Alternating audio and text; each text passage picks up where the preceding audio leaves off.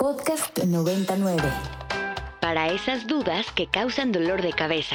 Para esas confusiones que tensan sus músculos. Tome Chill Pill. El alivio inmediato a sus dudas sobre la salud del cuerpo y la mente. Chill Pill. Por Ibero 90.9.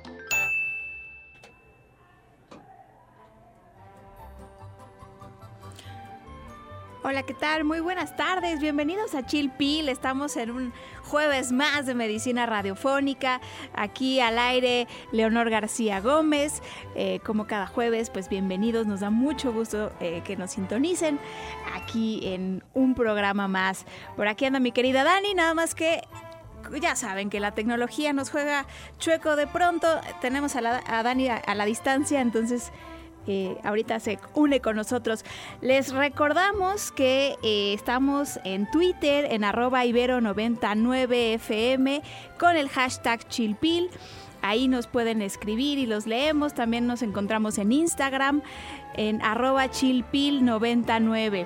También pueden llamarnos a los teléfonos en cabina al 55 529 25 99. Échenos ahí una llamadita, un WhatsApp y también con mucho gusto los leemos. El, día de hoy vamos a tener un programa muy interesante. Vamos a hablar de la obesidad y cuáles son sus efectos sobre el funcionamiento cerebral hemos abordado ya en otras, en otras ocasiones el tema de, de, esta condición, pero el día de hoy pues vamos a abordarlo desde una perspectiva distinta, eh, desde la neurobiología.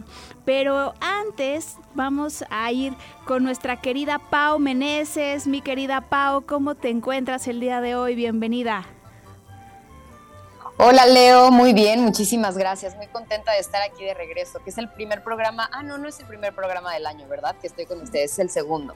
Es el segundo, ya habías estado aquí con nosotros. Ya te extrañábamos es. porque ya tenía un ratito que no, no estabas con nosotros. Pero eh, antes de, de pasar al tema del día de hoy, cuéntanos, ¿nos vas a dar algunas recomendaciones sobre una de las comidas del día? Platícanos.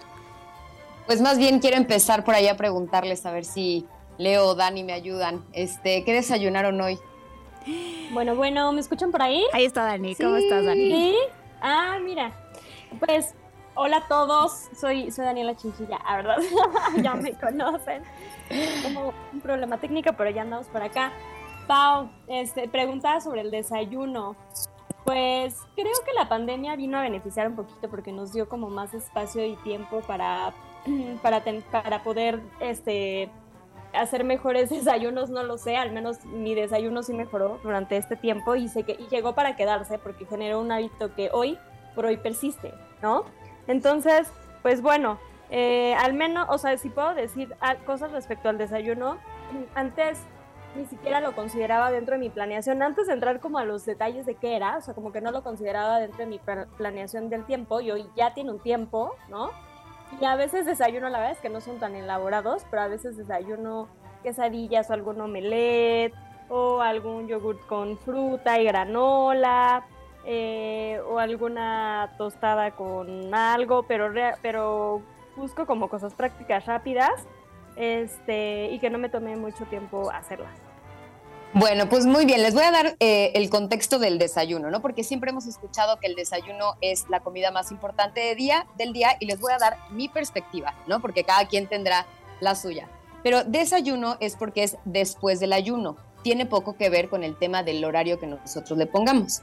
Es más bien es esa comida que va a romper nuestro ayuno, ¿de acuerdo? Entonces, eh, para mí sí resulta la comida más importante del día, pero no por la hora sino porque va a ser esa comida que nos va a, eh, digamos que, programar lo que viene del día. Entonces, me, me, gustaría darle las recomendaciones de, como nutrióloga, que sería un buen desayuno, ¿no? Y son cuatro pasos muy sencillos. Que tengan buen contenido de proteína, ya sea proteína animal o proteína vegetal, que puede ser huevo, pollo, yogur griego, tofu, etcétera. Agregar grasas buenas como el aguacate, el aceite de oliva, el aceite de coco que contenga fibra a través de nuestras verduras y podemos complementar con carbohidratos, eh, cualquier pan, tortilla, cereal y fruta, ¿no? Eh, si quieres algo como de antojo dulce, te, te, recomiendo que sean frutas enteras, que tengan esta fibra que nos va a ayudar muchísimo.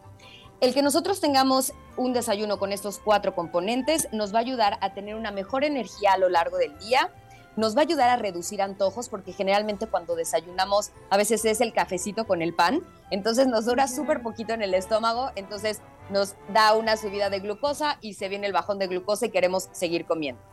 Un buen desayuno con estos, eh, con estos componentes que les estoy mencionando nos tiene que durar más o menos cuatro horas con el estómago satisfecho.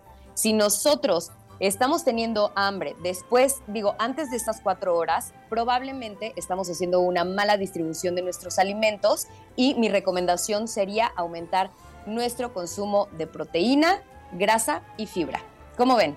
Buenísimo, Pau. Yo debo confesar que hoy te, hice caso. Bueno, yo me acordé porque primero empecé con un plato de cereal que se me antojó muchísimo, le puse fruta, pero este dije, no, algo está faltando aquí. Entonces me aventé unas nueces y ya después le entré al cereal. Y sí, la verdad es que cuando he hecho eso sí me dura más, o sea, sí me aguanto más para comer algo después. hambre.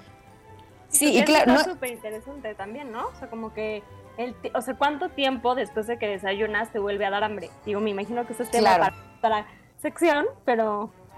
Sí, claro, puede ser un tema de, este, de que falta algún, a lo mejor algún grupo de alimento y a lo mejor también estamos eh, comiendo demasiado, o sea, muy poquito. Entonces hay que evaluar eso, pero siempre el equilibrio, y Leo, como tú dices, combinar como todos tus grupos de alimento está buenísimo. Eso nos va a ayudar a tener mayor saciedad. Buenísimo. Pau, pues recuérdanos tus redes para que las personas se puedan poner en contacto contigo cuando lo deseen. Claro que sí, estoy en Instagram como pau-meneses L y tengo un programa también enfocado en salud de la mujer como arroba happy.healthy.mx. Perfecto. Pues muchísimas gracias, Pau, y nos escuchamos en 15 días. Un abrazo. Vale. Gracias. Leo, pues seguimos con el programa del día de hoy. Eh, ya lo mencionabas al inicio del programa, vamos a estar hablando sobre los efectos de la obesidad en el funcionamiento cognitivo, pero ¿qué te parece que escuchamos esta cápsula y volvemos con nuestra invitada?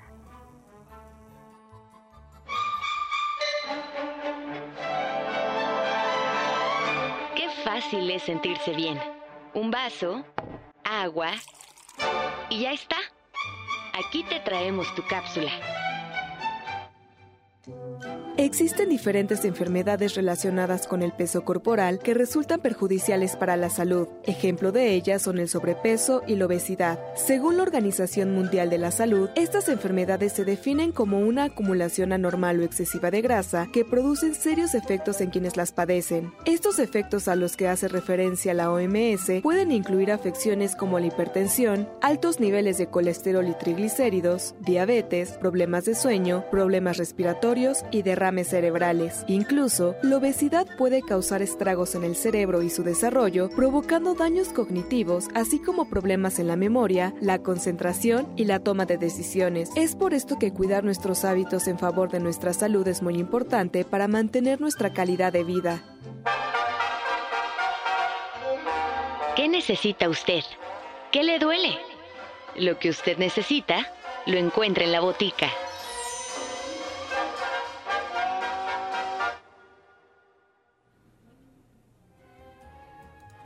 Y el día de hoy estamos con la doctora Kyoko Guzmán Ramos. Ella es química, farmacéutica, bióloga por la UNAM y doctora en ciencias biomédicas por el Instituto de Fisiología Celular.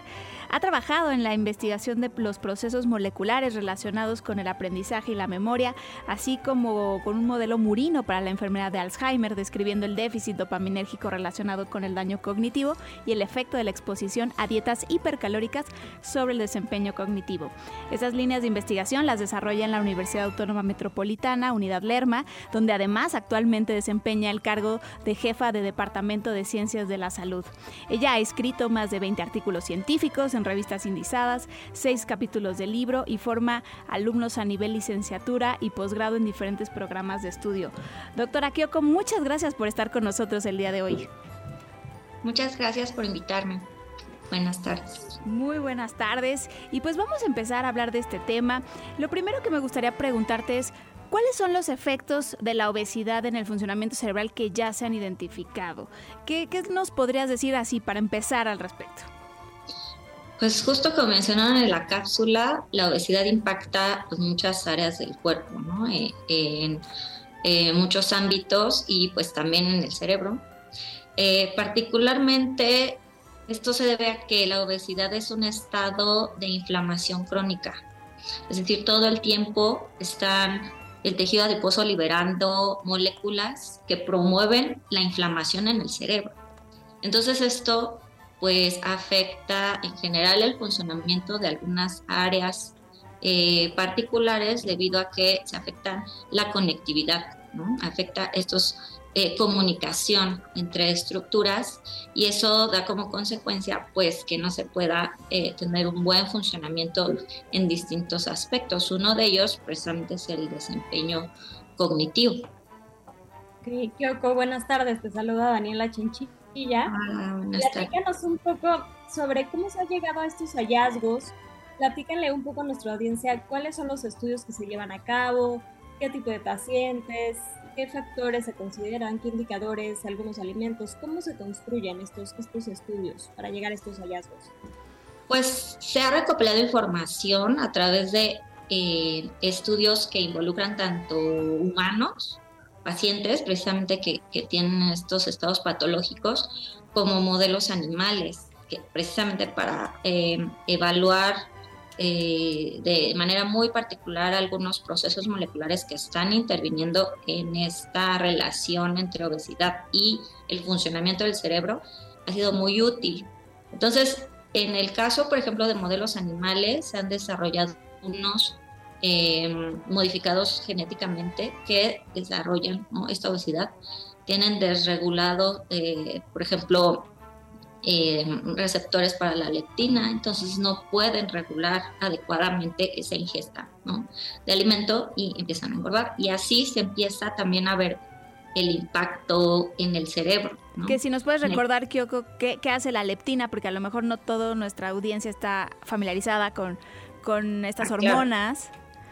Sí, exactamente como bien dijiste, pues eh, hay una serie de, de mensajeros moleculares que se liberan en diferentes eh, regiones del cuerpo que le dan instrucciones al cerebro para poder eh, saber a lo mejor cuándo tenemos hambre, ¿no? Cuándo dejar de comer, eh, si tenemos sueño, si tenemos sed, etcétera, etcétera. Y todo esto precisamente se, se ha estudiado pues también en modelos animales, ¿no? Y es lo que se aprovecha fisiológicamente para generar modelos que nos han ayudado a ver cuáles son estos trastornos. Y en el caso de, humanos, pues también se han recopilado em, estudios que eh, integran pacientes desde niños hasta adultos mayores que tienen diferentes características e impactos también este, de tener esta, eh, estos estados de obesidad.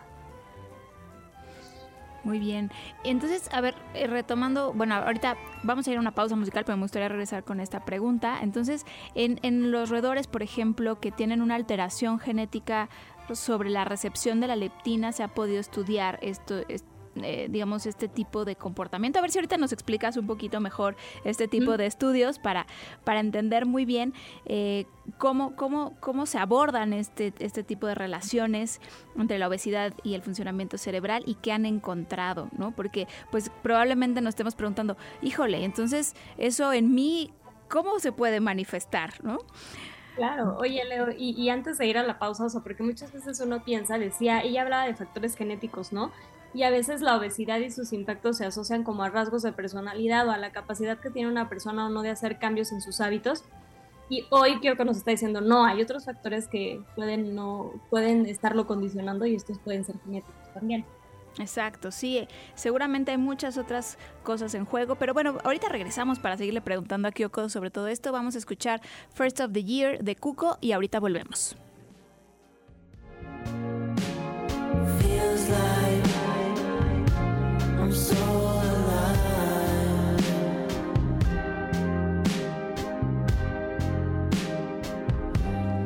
Estamos de vuelta aquí en Chilpil. Estamos platicando con la doctora Kyoko Guzmán Ramos. Eh, ella es eh, eh, neurobióloga, se dedica a la neurobiología en temas de el, aprendizaje y su relación con la obesidad. Trabaja en la UAM, en la Universidad Autónoma Metropolitana Unidad Lerma. Estamos teniendo esta conversación muy interesante. Y antes de seguir, les recordamos nuestras redes sociales. A mí me encuentran en Twitter y en Instagram como arroba leo-agg. Dani, ¿te escuchamos? Sí, bueno, a mí me encuentran en Instagram como Sig Daniela Chinchilla. Kyoko, platícanos en dónde te pueden encontrar por si a alguien de nuestra audiencia le gustaría contactarte. Hola, nos pueden encontrar en las redes sociales de la unidad Lerma de la UAM, sí, UAM Lerma. También tenemos una página em, en la licenciatura de Psicología Biomédica, que eh, es la que atendemos en, en Lerma y eh, pues ahí pueden dejar también sus comentarios, preguntas. Excelente, muchísimas gracias Kyoko. Y entonces estábamos platicando un poco de cómo, cómo trabajan en, esta, en este tipo de, investigación básica para pues entender mejor cómo, cómo se relaciona la obesidad y la cognición. ¿Y qué han encontrado? Platícanos también un poco de estos hallazgos. Pues precisamente haciendo uso de, mm, distintos modelos, eh, hay otros modelos que incluso son mucho más parecidos a lo que sucede en humanos y se les proporciona una dieta rica en grasa y azúcar, como si estuvieran comiendo garnachas y coca.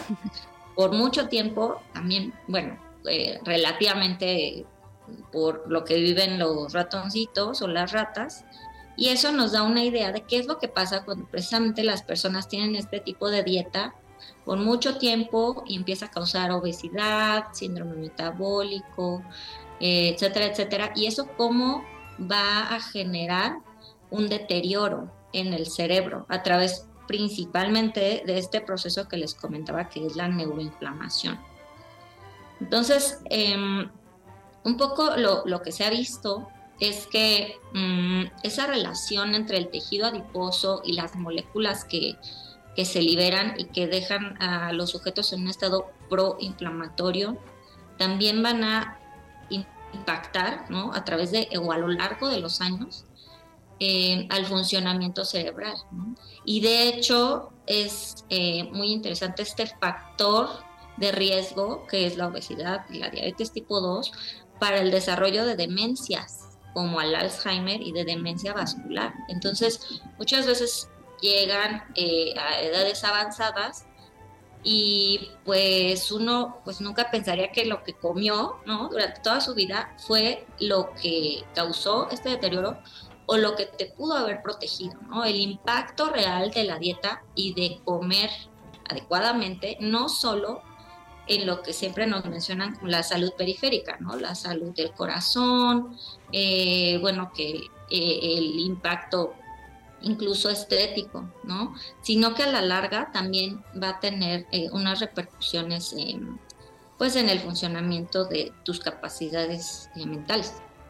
Oye, Kyoko, y, y, yéndonos un poquito antes, o sea, tú ahorita nos estás hablando de la demencia, pero antes de llegar a esto, hay cosas, hay algunas, me imagino que hay otras funciones que se alteran, no sé, como la atención, la concentración, la memoria. ¿Hay algo de esto al respecto o se asocia específicamente a demencias? O sea, ¿hay pasos previos, hay focos rojos previos antes de llegar ahí?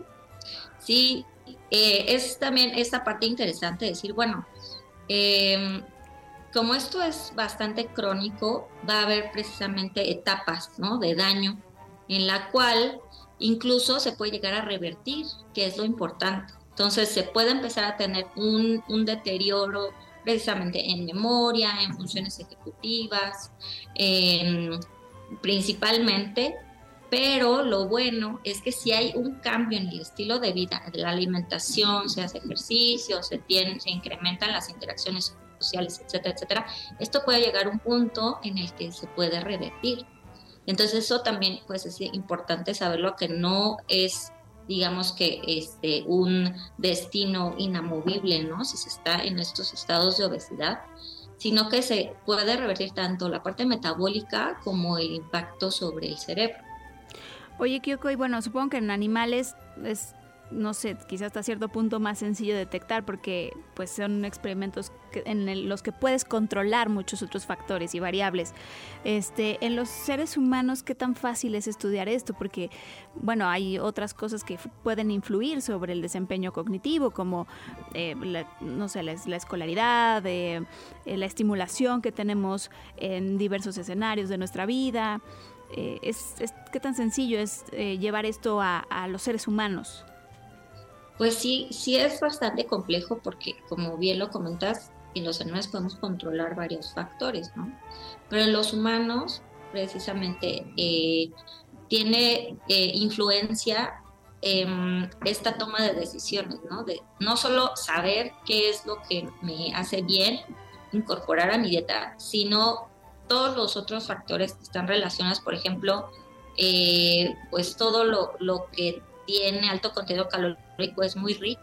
Entonces, pues la gente, de, niños hasta adultos mayores, prefiere consumirlo. No es únicamente decir que, bueno, lo voy a dejar consumir. Y eso lleva también a, otras razones por las cuales se da esta conducta alimentaria de comer, comer, comer. Eh, la depresión está asociada también a esta alteración de, de la conducta alimentaria. Entonces, el estudiar cuál es la relación, ¿no? De cómo, cómo afecta la, el aumento de la obesidad al cerebro y al revés, de qué influye en los humanos para que coman más y generen esta obesidad, también es otra cosa eh, que hay que considerar precisamente para atacar desde diferentes frentes pues esta epidemia de obesidad ¿no? que se ha. Oye, y ¿Y hay algunos alimentos que se han asociado más a este deterioro? O sea, como específicamente, que digas, hay este alimento tiene una mayor asociación con esto o no. pues realmente todo depende de la cantidad, ¿no? O sea, en moderación, obviamente todos necesitamos carbohidratos, necesitamos grasas, ¿no? Como bien lo comentaba la nutrióloga, el problema es cuando la ingesta de calorías sobrepasa al gasto calórico, ¿no? Y además que ese aporte de calorías no sea equilibrado o como se necesita, ¿no? Dependiendo de la edad y de la actividad, sino que provenga principalmente de, grasas eh, que llaman como grasas malas, que realmente son eh, pues todas estas eh, grasas eh, que llaman saturadas, ¿no? Que pues tienen impactos metabólicos eh, pues detrimentales, ¿no? En todos aspectos y además estos azúcares que llaman zinc, ¿no? Todo esto va a promover que se acumule, ¿no? En forma de, este, pues esta adiposidad, ¿no? Y em, pues eso es precisamente lo que puede llegar a afectar a la función cerebral, más que satanizar un tipo de alimento, ¿no? O sea, no nada de azúcar, nada de grasa, porque lo necesitamos, es parte de las moléculas que necesitamos para el buen funcionamiento del cuerpo. Oye, y Tocabas hace rato cuestiones de susceptibilidad genética. ¿A todos nos afectaría igual o a todos los individuos les afecta igual la obesidad? ¿O habría diferencias individuales? O sea, porque a lo mejor puedes tener dos individuos con el mismo índice de masa corporal, pero no a todos les afecta de la misma forma en el cerebro. ¿Esto pasa o, es más o menos generalizado? Sí, un, aspecto es esa eh, disponibilidad o predisposición genética a acumular grasa, sobre todo adiposidad central, ¿no? Que es la la que más afecta por la cercanía a los órganos, pero también, eh, de manera interesante, como les mencioné, es un factor de riesgo para deterioro cognitivo, pero no todas las personas que tienen estos estados de obesidad tienen una afectación, ¿no? Hay factores también genéticos, ambientales, eh, que resultan protectores, ¿no?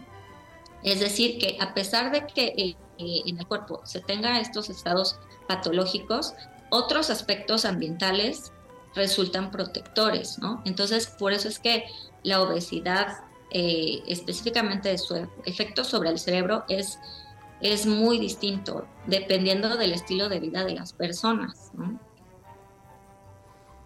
Muy bien, creo que pues bueno, la verdad es que muy interesante, creo que nos abre una perspectiva distinta a lo que de lo que ya hemos hablado en Chilpil, nunca habíamos tocado este tema y nos abres mucho, vaya, la el, panorama y, a fortalecer la idea de mantener un estilo de vida saludable, ¿no? O sea, normalmente lo hemos hablado en función de otras cosas, de enfermedades metabólicas, ¿no? Como diabetes, síndrome metabólico, pero no habíamos tocado específicamente cómo afecta el funcionamiento de nuestro cerebro y bueno, qué hacer en favor para evitar que esto suceda, ¿no? Te agradecemos mucho haber estado el día de hoy con nosotros en Chile.